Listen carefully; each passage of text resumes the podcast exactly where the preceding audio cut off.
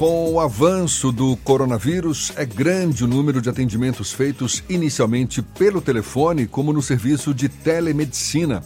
O grupo Vitalmed, por exemplo, realiza atualmente, em meio à pandemia, 400 atendimentos por dia. Antes da pandemia, eram em média 250 atendimentos por dia.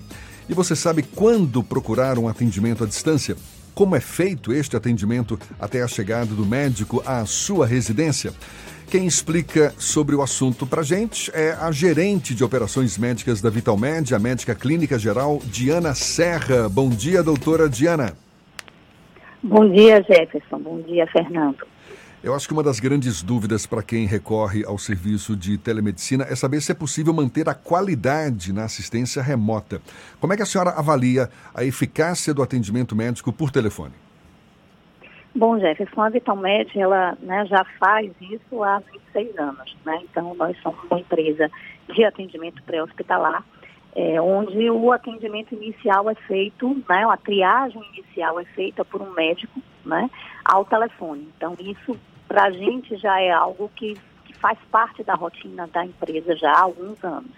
Então, os médicos né, são treinados, eles é, vão, vão atuar baseado em protocolos, né? Então, o, tele, o paciente liga para a nossa central, inicialmente ele é atendido por um assistente de atendimento que já faz um protocolo inicial que já vai dar uma primeira classificação de risco, é, já determinando se aquilo pode ser uma emergência ou uma urgência.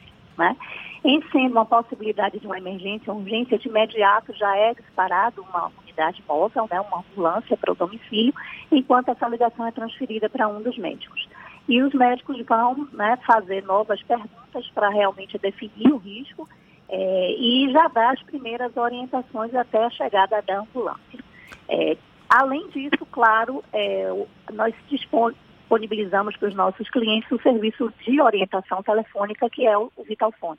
Né? Então, hoje, é, atualmente, durante a pandemia, tem sido muito procurado né, a, o serviço de orientação. E faz todo o diferencial, né, você poder realmente receber uma orientação e saber se é necessário ir a uma emergência ou não, coisas que, coisa que a gente quer evitar nesse momento. Doutora Diana, para quem que a telemedicina é mais vantajosa?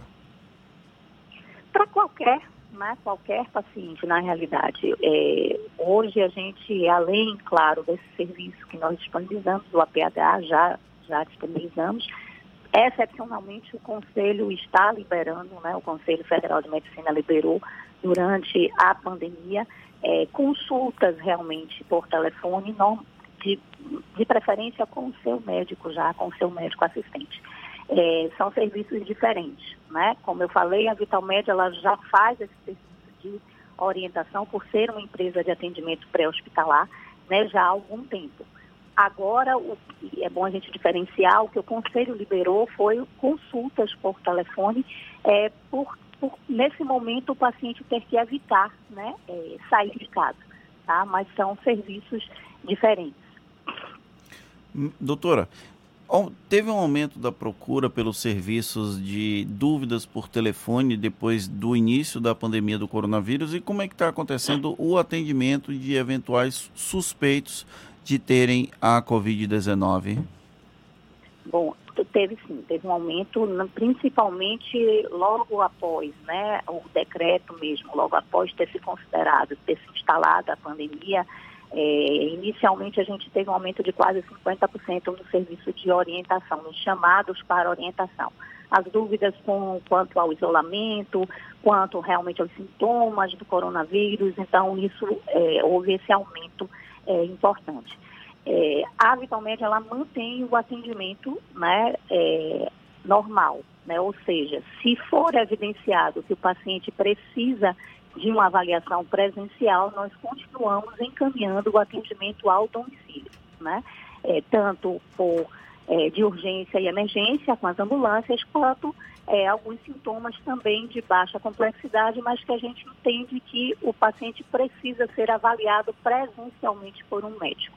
Ele precisa ser examinado. Então, nós mantivemos né, o nosso atendimento É, claro que agora com maior cuidado, porque mesmo uh, o médico indo no domicílio, o médico profissional de saúde não deixa também de ser um vetor. Né? Então a gente tem realmente tido um critério maior para encaminhar o atendimento presencial. Como é que funciona? Quais são os protocolos que a Vitalmed tem adotado para risco, potenciais é, pacientes com a Covid-19? Vocês adotaram algum tipo de medida específica para tratar desse paciente que eventualmente possa estar contaminado?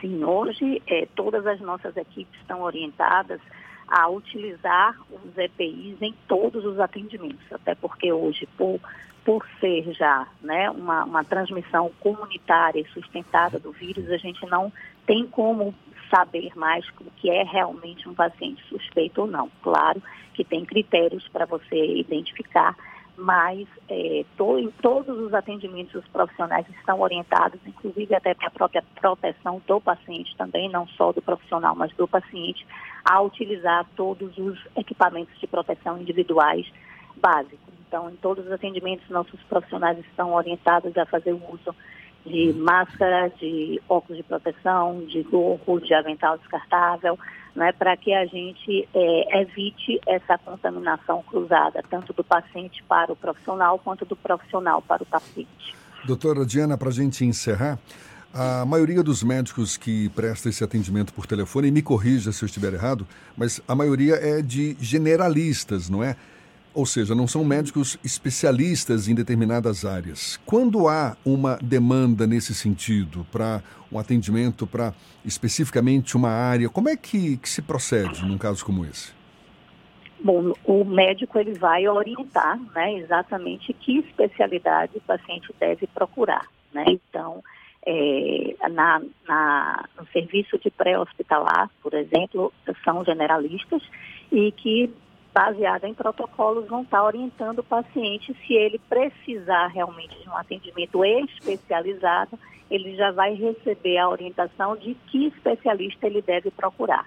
Né? E se for identificado que é uma situação que precisa de uma avaliação emergencial, vai ser encaminhado o atendimento para ele e se o paciente tiver algum tipo de restrição de locomoção ou se ele precisar de um, um, um, suporte de ambulância para ir para a unidade de emergência, aí sim é encaminhado o recurso para que ele seja transferido com segurança para a unidade hospitalar.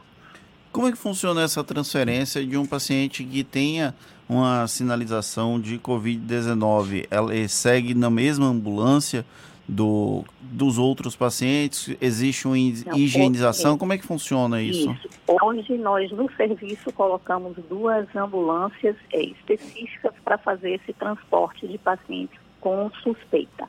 Né? Então, ah, os profissionais devidamente paramentados vão colocar o paciente na ambulância.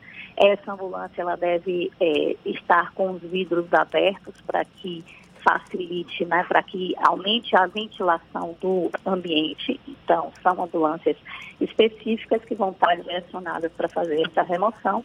E após a remoção do paciente, é, essa unidade ela vai diretamente para a base, para a nossa base central, para que possa fazer a higienização né, antes de que retorne para outro atendimento.